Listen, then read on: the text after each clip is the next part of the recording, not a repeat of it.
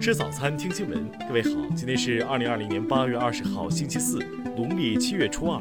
新阳在上海问候您，早安。首先来关注头条消息：秋冬季是呼吸道传染病高发季，不少公众担心新冠肺炎疫情会卷土重来。中国疾控中心流行病学首席专家吴尊友昨天在国务院联防联控机制新闻发布会上做出了相关回应。吴尊友指出，实际上新冠疫情不分冬夏，如果防控措施不到位，随时都有可能卷土重来。当然，到了冬季，其他呼吸道传染病的增加，使得防范新冠变得更加困难复杂。吴尊友认为，经过半年多的实践，很有信心能够控制住疫情。我国的新冠疫情不会再出现像年初武汉那样的严重情景。吴尊友向公众提出了三点提醒：第一，要保持防护意识；第二，坚持采取防护措施，比如勤洗手，到重点场所，特别是通风不好的地方要戴口罩；第三，一旦出现发热、头疼等症状，一定要及时就医，千万不要拖延。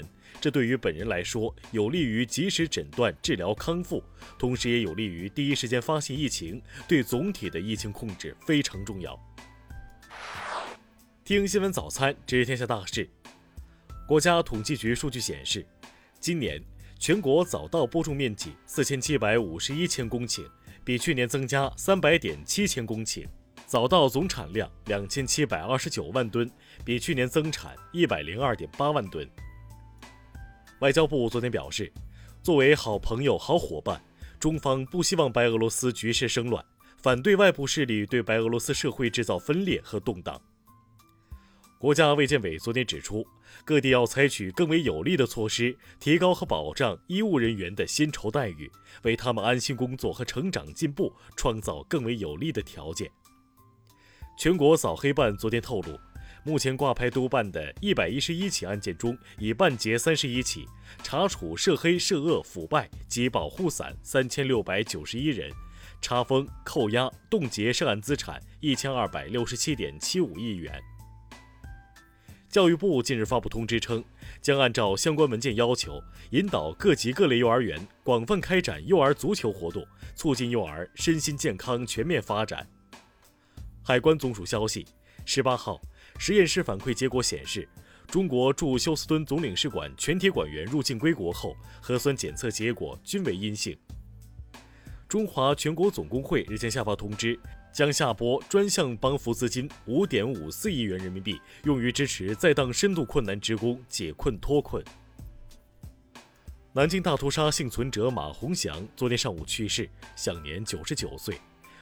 目前，经南京侵华日军受害者援助协会认证的在册在世的幸存者仅剩七十三位。下面来关注国际方面。当地时间十八号，美国民主党全国代表大会正式提名前副总统乔·拜登为二零二零年民主党总统候选人。近期，拜登在多项民调中领先于总统特朗普。美国邮政总局局长十八号表示。将暂停削减邮政服务开支的改革工作，直到十一月总统大选完成之后。他强调，改革是为了避免对选票邮寄产生任何影响。英国驻华大使十九号晚称，其不否认当前英中关系存在的一些困难和挑战，但他也相信两国能够找到越来越多可以合作和建立关系的领域。白俄罗斯总统卢卡申科昨天表示。西方国家不加隐瞒地为白境内的街头抗议和骚乱持续提供金融支持，白方知道这点，并将专注于这一问题。俄罗斯国防部十八号称，俄一名少将在叙利亚遭自制爆炸装置袭击身亡，另有两名军人受伤。俄罗斯侦查委员会称，已对这一事件立案。日本首相安倍晋三结束为期三天的暑期休假，十九号起恢复公务。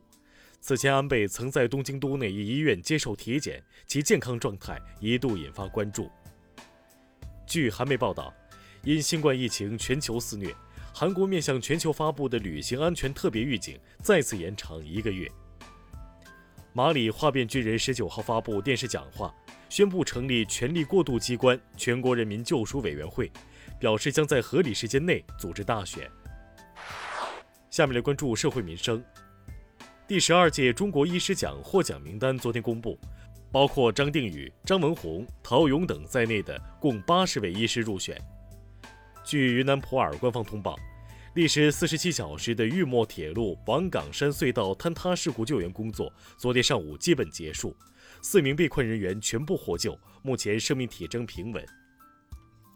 太原市日前出台非法集资举报奖励办法，鼓励公众积极参与防范和打击非法集资工作，给予举报者一次性奖励最高达五万元。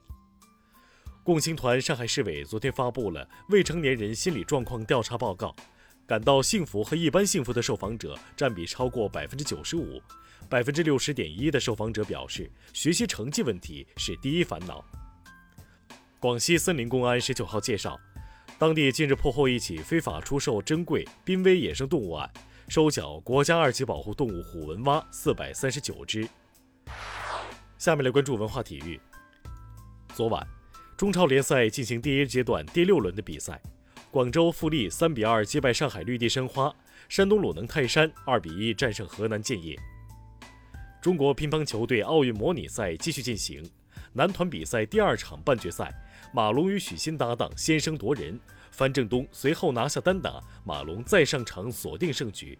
男子一团顺利打进决赛，将与男子二团争夺冠军。国际学术期刊《自然》最新论文称，大西洋上层两百米约有一千二百万到两千一百万吨微塑料垃圾，其中聚乙烯、聚丙烯和聚苯乙烯最为常见。中国饮食文化百科全书编撰工作昨天全面启动。据了解，该书包括饮食历史、饮食民俗、饮食科学等十五卷，合计约四百五十万字。以上就是今天新闻早餐的全部内容。如果您觉得节目不错，请点击再看按钮。咱们明天不见不散。